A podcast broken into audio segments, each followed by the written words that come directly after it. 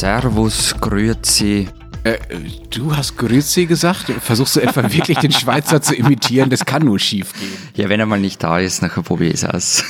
Und hallo erstmal, willkommen zur 131. Ausgabe unseres Transalpinen Podcasts. Heute nur mit äh, Lenz Jakobsen, Politikredakteur bei Zeit Online in Berlin. Und Florian Gasser, stellvertretender Leiter der Österreichseiten der Zeit in Wien. Wir alle gemeinsam vermissen Matthias natürlich sehr, der diese Woche wie angekündigt im Urlaub ist. Wir haben uns erlaubt, trotzdem ohne ihn aufzunehmen, weil wir finden, dass es ein paar Themen gibt, die äh, auch sich auch so zweit zu besprechen lohnt zwischen Florian und mir. Nämlich äh, gleich drei Stück haben wir uns vorgenommen. äh, dafür jeweils ein bisschen kleiner. Wenn, wenn er mal aus dem Haus ist, müssen wir richtig loslegen. Äh, wir wollen über die Wien-Wahl reden, von der du uns ja seit Wochen in den Ohren legst, wie wichtig sie ist. Jetzt musst du auch beweisen, dass sie wichtig war. Die war ja am Sonntag. Dann wollen wir reden äh, über die Corona-Regeln in unseren Ländern, die sich gerade wieder massiv ändern und um die es äh, Streitigkeiten gibt. Und wir wollen reden über Ischgl. Da gab es nach dem Super-GAU im Frühjahr jetzt äh, einen Bericht, äh, der feststellt, wie schlimm es denn eigentlich wirklich war. Wenn Sie uns zu all diesen Themen oder zu was anderem schreiben wollen, machen Sie das unter alpen.zeit.de. Die Mails liest dann sicherlich auch Matthias. Ja, wobei, wir wollten ja eigentlich nur so eine Mini-Notfolge machen zur Wienwahl und das war's dann, aber irgendwie so viel zusammenkommen. Und ich finde, Matthias verpasst was, aber es scheint ihn nicht sonderlich zu stören. Er hat uns nämlich äh, gerade vor ein paar Minuten eine Sprachnachricht geschickt und die klingt so.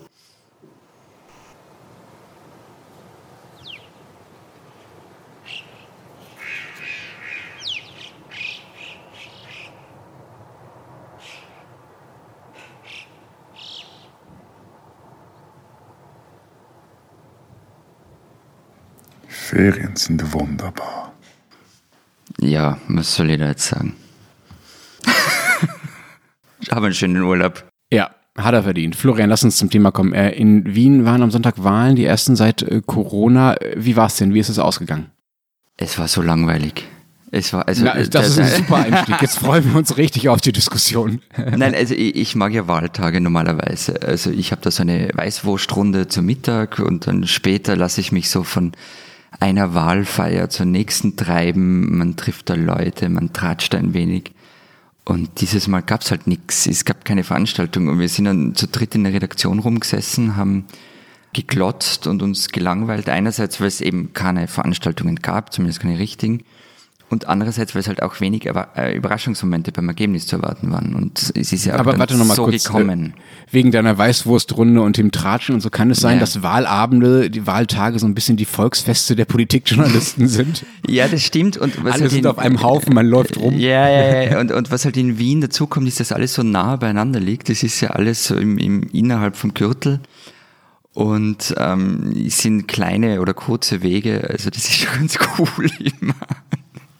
Aber die Ergebnisse waren dann auch noch öde, sagst du.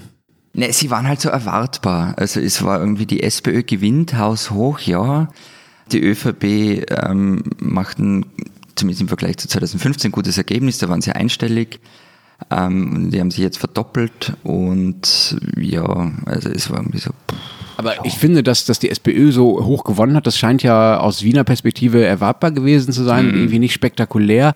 Aber natürlich ist das, wenn man mal über Wien hinausschaut, schon spektakulär, dass es offenbar noch äh, eine Stadt gibt und ja auch ein Bundesland damit, äh, weil Wien ja so groß ist und als eigenes Bundesland zählt, da wo die SPD, äh, die SPÖ, Entschuldigung, die Sozialdemokraten mit über 40 Prozent äh, gewinnen. Sag uns doch mal, äh, wie machen die denn das? Was kann man sich davon abschauen? Ja, du darfst auch Sachen nicht vergessen. Also die SPÖ regiert Wien seit Jahrzehnten. Also nach dem Zweiten Ja. Weltkrieg hat es keinen, einen, keinen nicht roten Bürgermeister gegeben. Ist, Aber Entschuldigung, das ja. ist kein, das ist nicht Grund genug. Also zu sagen, das Nein. war schon immer so, deswegen wird weiter so gewählt, das stimmt ja nicht. Man weiß ja auch aus der Wahlforschung, dass eben dieses Stammwähler-Ding nicht mehr so funktioniert. Also dass Kinder eher weniger noch genauso wählen, wie die Eltern es ihnen vorgeben und so weiter. Also dass diese Bindung der Parteien schwächer wird. Also dieses, es war schon immer so, äh, dieses, es war schon immer so, Alfred Dorfer hat irgendwann mal in einem seiner Programme gesagt, es gibt drei Grundgesetze in der österreichischen Bundesverfassung, nämlich, das war schon immer so, ähm, was war das zweite, weiß ich gar nicht, und das dritte war, da könnte ja jeder kommen, äh, steht in der Verfassung. Also, je- das ist ein Argument in Österreich. Was 2015 zum Beispiel war, da hatte die SPÖ einen ernsthaften Gegner, nämlich die FPÖ. Also das war die erfolgreichste FPÖ aller Zeiten. Und da ging es dann auch wirklich so, wer wird Bürgermeister Strache oder der damalige Michael Häupl. Und die FPÖ hat 30 Prozent erreicht. Also so ist es nicht, dass, die, dass es automatisch gesetzt ist. Aber es haben halt diesmal die Gegner gefehlt. Also es gab diese erfolgreiche FPÖ nicht mehr. Ähm, die ÖVP war eben das vergangene Mal einstellig. Also das war auch klar, die werden nicht auf 40 Prozent kommen oder in die Nähe von 30 Prozent. Und dann kommt einer dazu, es, es fällt halt den anderen recht schwer, ähm, eine Stadt zu kritisieren, die seit vielen Jahren als lebenswerteste Metropole der Welt gilt. Also da kannst du halt irgendwie schlecht sagen, Wien ist Arsch. Und natürlich kann man der SPÖ Wien viel kritisieren. Also die sieht sich ja fast als Einheitspartei in der Stadt. Ähm, Grenzen zwischen Stadtverwaltung und Partei sind, sagen wir mal, fließend. Und im Bereich Transparenz, sagen wir es mal freundlich, gibt es Aufholbedarf. Also, und wie gesagt, es haben die Herausforderer gefehlt.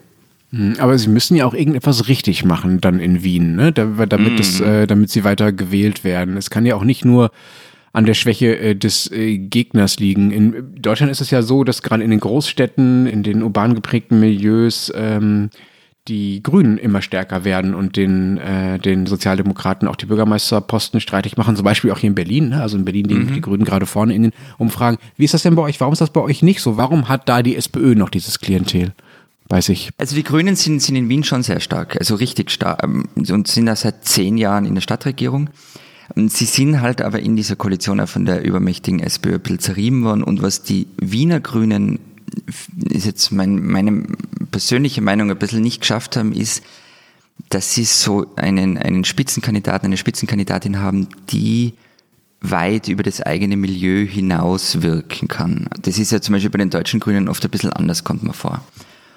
Und eben die Grünen sind ziemlich segiert worden von der SPÖ, auch mit ihren... Ähm, ziemlich was? Ähm, segiert. Ja, geärgert, geärgert worden. Geärgert? Ich hatte auf, ich hatte auf eine spektakulärere Übersetzung nein, gehofft. Nein, nein. Und also da ging es halt, die haben sich dann halt in so, so Kleinthemen verloren, mit denen man nicht gewinnen kann. Sie haben zum Beispiel am Gürtel einen Pool aufgestellt mal.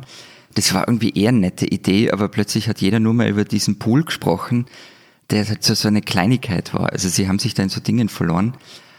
Sie haben sich auch diesmal steigern können. Also es ist nicht so, dass die verloren haben, die haben zugelegt. Aber wenn sie zum jetzt Pech haben, dann werden sie aus der Stadtregierung fliegen. Weil die SPÖ genug Mandate hat, um alleine zu regieren oder weil sie lieber mit der ÖVP? Oder? Nein, alleine geht sich nicht aus. Sie hat drei Optionen, ähm, ÖVP, Neos und Grüne. FPÖ hat der Bürgermeister ausgeschlossen. Mhm. Äh, mit, der, mit der ÖVP, das werden sie nicht machen, vermutlich. Also bleiben Neos und Grüne und ähm, es ist nicht unwahrscheinlich, ähm, dass sie zu, ah, mit ja. den Neos koalieren. Das stimmt, die Neos hatte ich vergessen. Die gibt's ja bei euch auch noch und die sind ja mhm. bei euch auch anders drauf als bei uns die FDP. Darüber haben wir schon mehrmals gesprochen. Insofern haben die ja wahrscheinlich auch noch ein paar der Stimmen von den Grünen abgegraben, die in Deutschland ja, ja, ja, vergleichbaren Städten eher bei den Grünen gelandet wären und eben nicht bei der FDP. Aber es wurde ja im Vorfeld auch viel über Strache geredet. Auch wir haben immer viel darüber geredet, wenn wir uns auf diese Wahl gefreut haben. Der ist ja da wieder angetreten nach seinem Ibiza-Skandal. Nun ist er ja ziemlich abgeschmiert. Bei wie viel Prozent ist er gelandet? Also wir, wir nehmen am Dienstagvormittag auf ähm, und das ganz endgültige Wahlergebnis, jetzt muss ich mal nachschauen, ob das schon da ist. Ähm, das habe ich nämlich noch äh, gar nicht gesehen, aber es kommt nicht rein. Er hat irgendwie 4,8 Prozent und er bräuchte 5. Mhm, mhm. Und woran lag's? Lag's dann doch an ihm und an Ibiza? Hat er Dinge falsch gemacht oder hat das gereicht, was er in der Vergangenheit falsch gemacht hat? Oder lag's an den WLAN, dass er einfach nicht zu Wien passt? Er, du hast ja erzählt, er hat 2015 das schon mal probiert und kam, bei, kam beim Zehnfachen raus fast, ja? Genau, also dass er nicht zu Wien passt, das würde ich bestreiten, weil eben er war da wirklich massiv erfolgreich. Bei den letzten Wahlen ein ernsthafter Gegner für die SPÖ, auf 30 Prozent. Und Ibiza hätten ihm die Leute verziehen. Aber was sie ihm offenbar nicht verziehen haben, sind diese Späßengeschichteln. Also wie er sich in der Partei bereichert hat äh, oder bereichert haben soll, seine privaten Ausgaben bezahlen ließ. Das haben ihm dann schon viele übel genommen. Und da kam gerade in den vergangenen Tagen auch noch viel raus. Und ist es damit nun vorbei mit Strache? Hören wir nie wieder was von ihm als Politiker? Ähm, ich bin mir sicher, dass wir viel von ihm hören werden. Ähm, mit der Politik ist es mehr oder weniger vorbei. Er könnte jetzt noch Bezirksrat werden, irgendwo in Wien. Das ist halt dann auch bitter, wenn du irgendwie vor anderthalb Jahren noch Vizekanzler der Republik warst und dann endest als Abgeordneter einem Bezirksparlament. Ähm, also für ihn ist es als Politiker, also bin ich mir ziemlich sicher vorbei.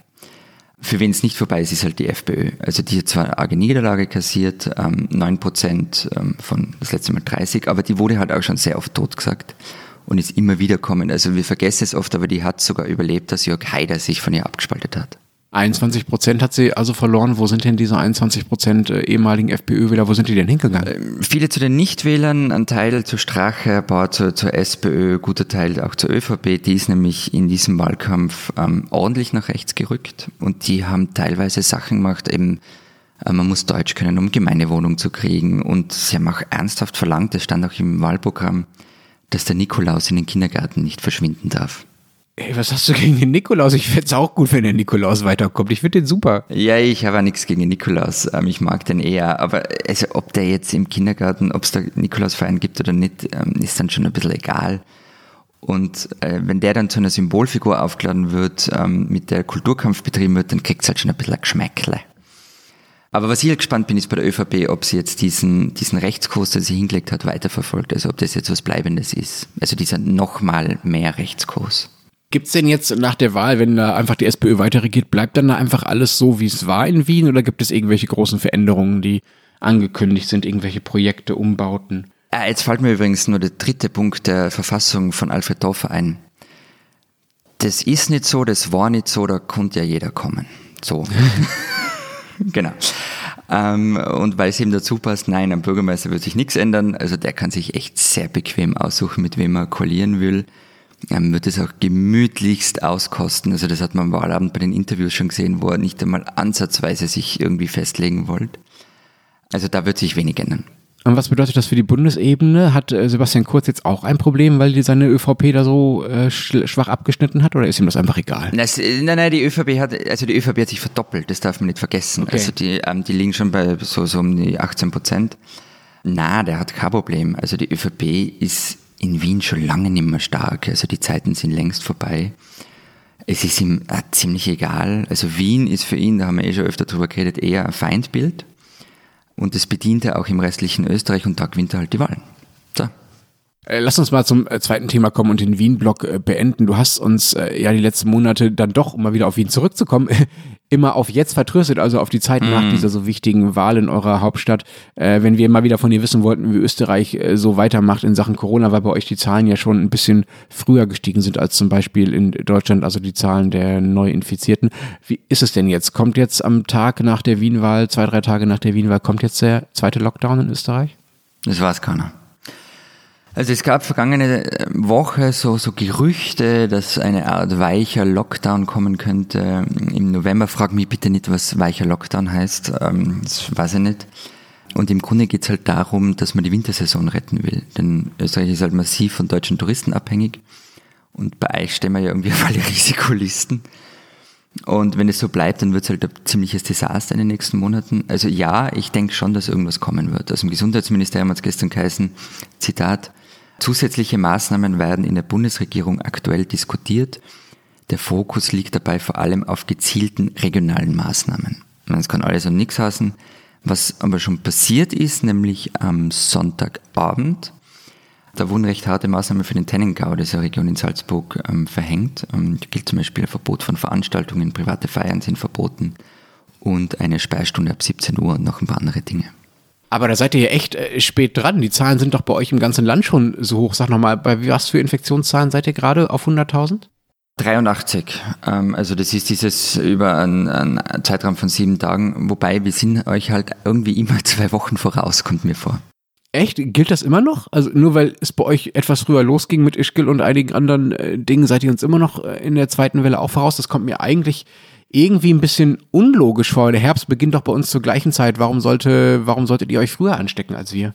Also wir waren halt auch mit, äh, mit den Lockerungen im Frühsommer etwas früher. Wir hatten die Rückkehr aus dem Urlaub und so weiter. Keine Ahnung, ob die alte Formel dann noch äh, von früher noch stimmt, aber gefühlt ist es halt so. Also mir kommt es immer vor, wenn ich eure Diskussionen verfolge, ähm, Moment, das habe ich doch irgendwie schon vor ein paar Tagen oder vor ein paar Wochen gehört.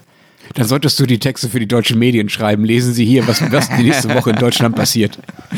Also ich, ich, bin mir ziemlich sicher, dass ihr auch bald da ankommt, so wie wir gerade sind. Und überhaupt, also ähm, wegen Maßnahmen, was, was halt bei euch ist, da werden ja total krasse Maßnahmen verkündet. Also so Sachen, wo man sich denkt, what the... Ich, ich habe zum Beispiel so einen Stadtplan von Hamburg gesehen und da ist irgendwie drauf gestanden, in welchen Straßen und auf welchen Plätzen gilt zu welcher Uhrzeit nun eine Maskenpflicht im Freien? Also ich, ich weiß nicht. Ich habe keine Ahnung, wie ich das machen sollte. Äh, darf ich dir daraus kurz vortragen aus dieser Bitte. Hamburger Regelung, weil es einfach so schön ist? Masken sollen in Hamburg auf folgenden Strecken getragen werden, ich zitiere, auf dem Alma-Wartenberg-Platz einschließlich der Barenfelder Straße im räumlichen Bereich zwischen und einschließlich den Hausnummern 135 bzw. 146 und den Hausnummern 183 bzw. 188 der kleinen Rheinstraße im räumlichen Bereich bis zu und einschließlich den Hausnummern 3 bzw. 6 der Nötlingstraße im räumlichen Bereich bis zu und einschließlich den Hausnummern 5 bzw. 12 und so weiter und so fort. Und das auch nur zu bestimmten Zeiten, die auch nicht für jeden dieser genannten Straßenzüge gleich sind. Äh, Ich habe übrigens die Herbertstraße nicht gefunden auf diesem Stadtplan. Ich weiß nicht, ob da jetzt eine Maskenpflicht gilt oder nicht und wenn ja, wann. Willst du dahin? Nein, aber ich will wissen, ob eine Maskenpflicht herrscht. aber Damit okay, kannst du ja also ich deinen Nachmittag verbringen, das rauszufinden. Aber das ist natürlich völlig irre, ne? Also das wird natürlich nicht Ja. funktionieren. Also die Hamburger müssten jetzt quasi mit einem ausgefalteten Stadtplan oder halt einem Stadtplan auf dem Handy durch die Gegend laufen und am besten noch mit der Armbanduhr. Es gibt doch sicher App, oder? Dafür. nee, gibt's leider noch nicht. Gibt's leider noch nicht. Vor allen Dingen müsste man die andauernd umprogrammieren. Nein, aber ich kann das ja. Also, wie ich das gesehen habe, im ersten Moment habe ich ja auch sehr gelacht drüber und habe mir gedacht, die haben nicht mal die Tassen im Schrank. Der, wenn man länger drüber nachdenkt, kann man nachvollziehen, wie es zustande kommt. Also auf der einen Seite will man halt nicht radikal durchgreifen und irgendwie flächendeckend Sachen verhängen, sondern punktuelle und möglichst klare Maßnahmen setzen, ähm, die jeder versteht und wo eindeutig definiert ist, wo gilt wann was. Und wenn, wenn dann aber halt viele Punkte hast, dann wird es kompliziert und in Wahrheit müsste man halt wieder flächendeckende Einschränkungen erlassen, was man aber wieder nicht will. Und äh, ganz ehrlich, ich will nicht in der Haut von dem stecken, der das zu entscheiden hat. Ja, das stimmt, das ist wirklich ein Dilemma. Also einerseits sollen die Regeln klar und einheitlich sein, damit äh, sich alle sofort daran halten und äh, sie auch verstehen und einfach auch kennen. Ja, also viele Leute wissen auch einfach gerade nicht, was in ihrem Fleck gerade genau gilt.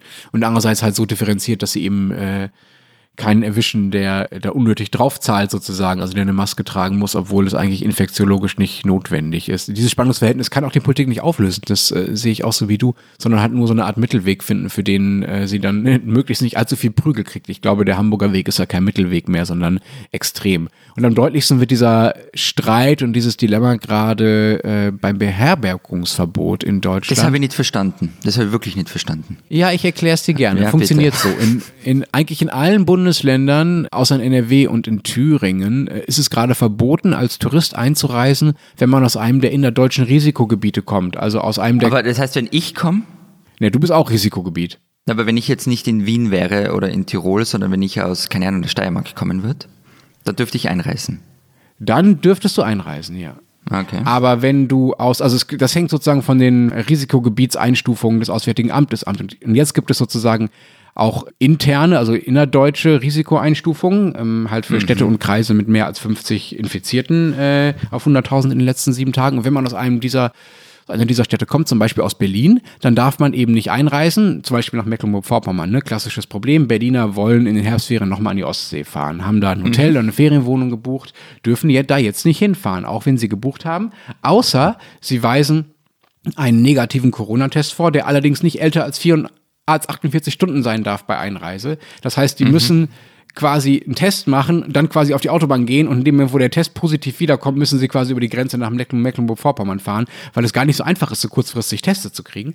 Und, diese Grenzen werden kontrolliert. Moment, also Moment. die innerdeutschen Grenzen werden kontrolliert. Äh, Jein, also äh, es ist halt verboten und du, ähm, es geht ja, es gilt, gilt für Touristen, ne? es ist ein Beherbergungsverbot. Das heißt, Ja. die Hotels gucken dann und sagen, haben sie einen negativen Corona-Test oder nicht. Okay. So, wenn du ein Ferienhaus an der Ostsee hast und da deinen Zweitwohnsitz hast oder so, dann darfst du weiterhin dahin fahren. So, diejenigen, die einen negativen Corona-Test haben, die müssen dann in ihrem Hotel an der Ostsee, das sie gebucht haben, zusätzlich auch noch zwei Wochen in Quarantäne. Zum Test dazu. Ja, außer sie können dann in ihrem Hotel an der Ostsee innerhalb von 72 Stunden wiederum einen negativen Corona-Test machen, der sozusagen nachweist, dass sie auch nach Einreise immer noch negativ sind. Das Also- ist doch gaga, Entschuldigung. Genau. Und gleichzeitig dürfen natürlich alle Leute, die sagen wir mal zwischen Mecklenburg-Vorpommern und Berlin oder zwischen Brandenburg und Berlin, also zwischen Risikogebiet und Nicht-Risikogebiet, berufsmäßig hin und her pendeln oder Verwandte besuchen oder so, die dürfen das weiterhin, ja, obwohl die natürlich genauso ansteckend sind. Also da gibt es wirklich extreme Ungleichheiten. Das wird gerade heftig kritisiert. Jetzt am Mittwoch, wenn diese Sendung hier, dieser Podcast ausgestrahlt ausgestrahlt wird, gibt es auch nochmal ein Treffen der Bundeskanzlerin mit den äh, Ministerpräsidenten, das schon als historisch anmoderiert wurde in der Bildzeitung vom Kanzleramtschef, wo darüber nochmal diskutiert wird. Und ich kann mir tatsächlich vorstellen, dass dieses Beherbergungsverbot auch tatsächlich gekippt wird. Und der Streit darum zeigt ja aber auch, wie sehr der Anspruch an die Maßnahmen gestiegen ist. So einen pauschalen Lockdown, wie es ihn im März gab, wo einfach ganz Mecklenburg-Vorpommern, um mal beim Beispiel zu bleiben, quasi dicht war für Leute, die dort nicht gewohnt haben. Sowas würde heute einfach niemand mehr akzeptieren. Das wäre einfach viel zu pauschal. Und äh, ganz ehrlich, ich finde das auch gut so. Also ich finde es auch verständlich, dass der Anspruch an die Politik gestiegen ist, weil Politik und Medizin und Wissenschaftler ja mittlerweile auch mehr darüber wissen, wie das Virus wirkt, wie man es bekämpfen kann und wie diese Lockdowns wirken und was für Schaden sie anrichten. Ja, eh, ich bin da auch bei dir, aber ist eben, es müssen halt schon Maßnahmen sein, die irgendwie vermittelbar sind, sonst hält sich halt keiner mehr dran. Also dann kommt, ich glaube, dass ihr dann zu dem Dilemma kommt, ähm, bei dem wir schon mal waren, wo ich drüber geredet habe, wo der Verfassungsgerichtshof die Corona-Gesetze aufgehoben hat, zumindest teilweise, wo die Betretungsverbote nicht verfassungskonform waren, etc. Also ich finde, es ist also es werden da jetzt ziemlich viel Fehler gemacht. Also du kannst nicht Maßnahmen lassen, die einfach dem Hausverstand widersprechen. Und zum Beispiel dürfte ich, also was ich noch immer nicht verstanden habe von dir, wenn ich jetzt zu dir nach Berlin komme, privat, dürfte ich dann auf deiner Couch übernachten? Ja, also Berlin äh, ist eines der Bundesländer neben Thüringen und NRW, das eben keine Beherbergungsverbot okay. erlassen hat und ja auch selber ein Risikogebiet ist. Das heißt, du dürftest nach Berlin kommen, auch aus Innsbruck übrigens, ähm, müsstest allerdings einen negativen Corona-Test mitbringen, der sehr frisch ist, mhm. oder müsstest hier sofort einen machen und so lange quasi bei mir zu Hause bleiben. Aber Du dürftest dann zum Beispiel von hier aus nicht weiter nach Zürich fahren, um auch die arme Schweiz nochmal mit reinzunehmen äh, und bei Matthias auf der Couch äh, weiter übernachten.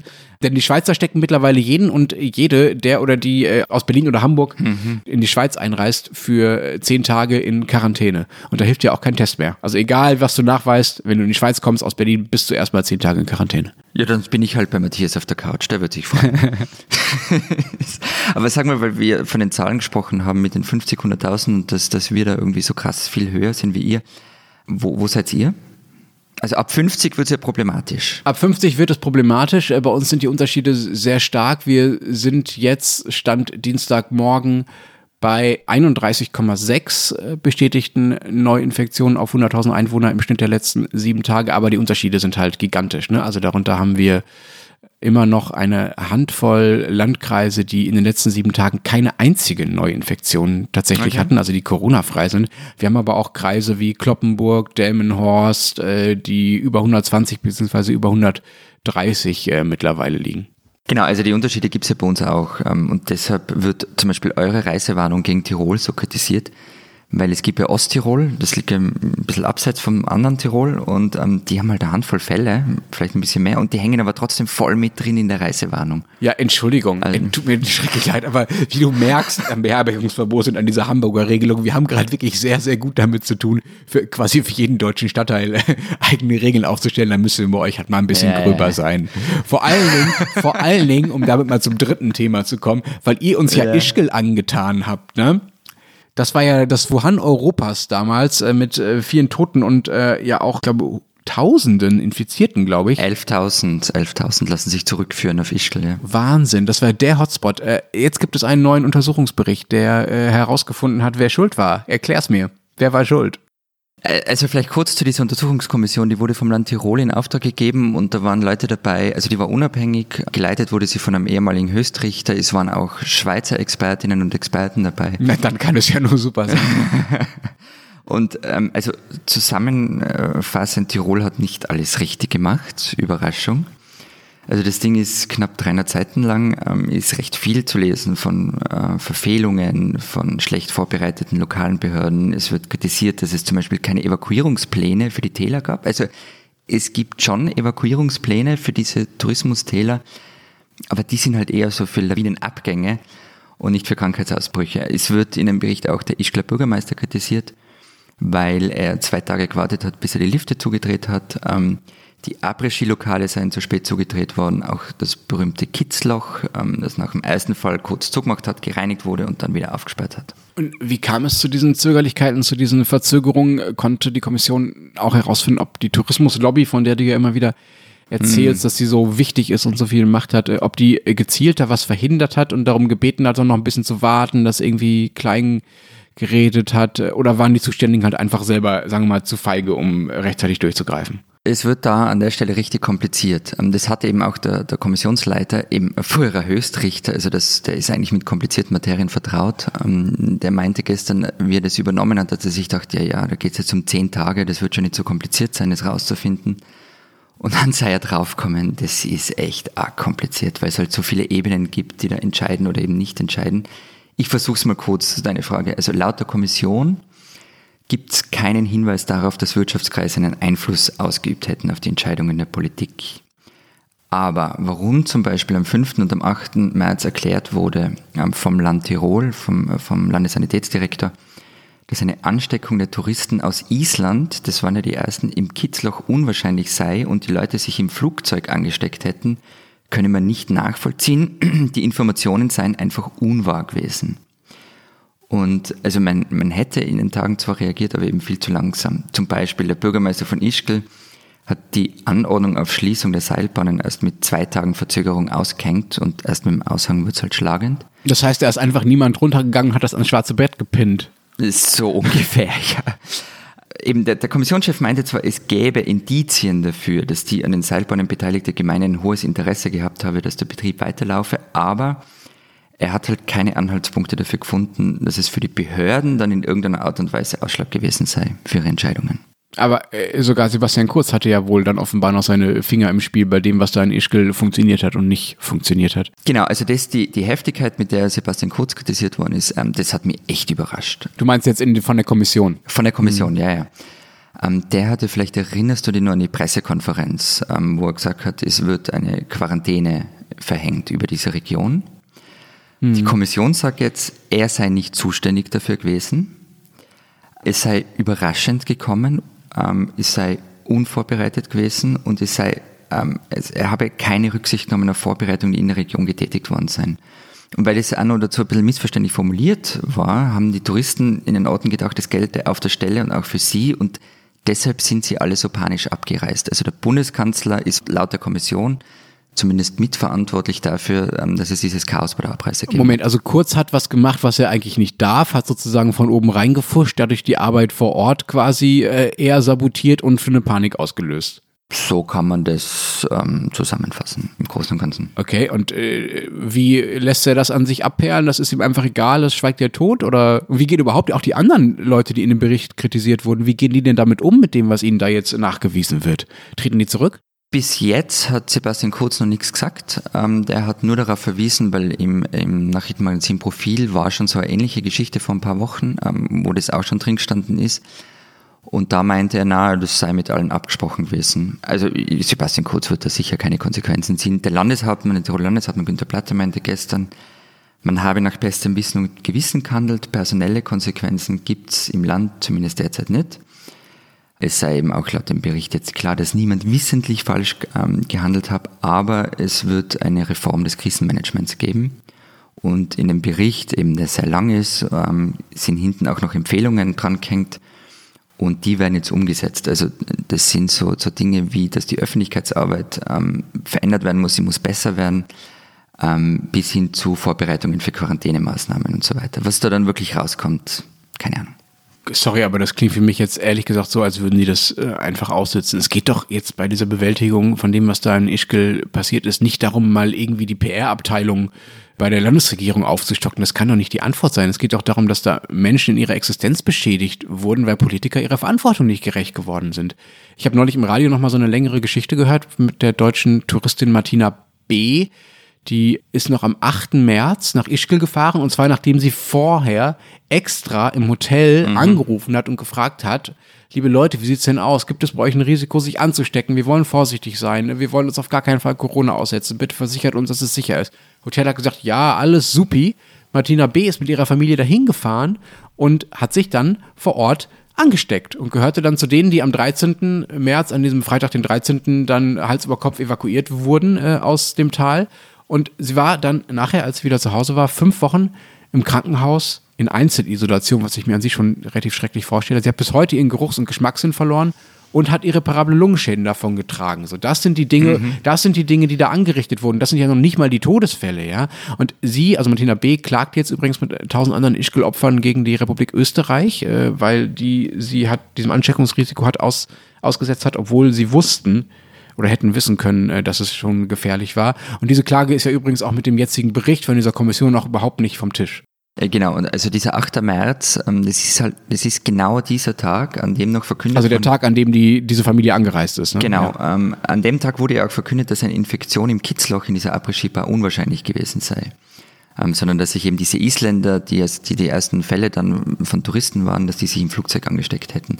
Was soll ich dir sagen? Ich meine, natürlich war das ein Desaster. Und nein, die Klage ist ja überhaupt nicht vom, vom Tisch, da kommt noch was zu auf Österreich. Die Staatsanwaltschaft Innsbruck ermittelt ja auch noch gegen den Ischgler Bürgermeister und Vertreter des Bezirks Landeck wegen Gefährdung durch übertragbare Krankheiten. Und zum ersten, was du gesagt hast, also nicht, dass man das jetzt falsch versteht, ähm, zumindest ich habe es nicht so verstanden, dass es darum geht, jetzt eine, eine Armee von PR-Leuten im Tiroler Landhaus aufzustellen. So wie ich die Kommission verstanden habe, geht es eher darum, dass die Leute geschult werden sollen, wie in solchen Situationen kommuniziert werden soll. Also der Kommissionschef meint dann ziemlich trocken, die Leute, die Kommunikationsleute müssten darin geschult werden, dass sie nicht nur Art Poststelle sein sollen, sondern eben auch eine Art Filter. Also was wird weitergegeben, wie wird es weitergegeben, nicht nur wiederkauen, was ihnen von Beamten vorgesetzt wird, sondern sich halt auch selber überlegen, was Sinn macht, was nicht.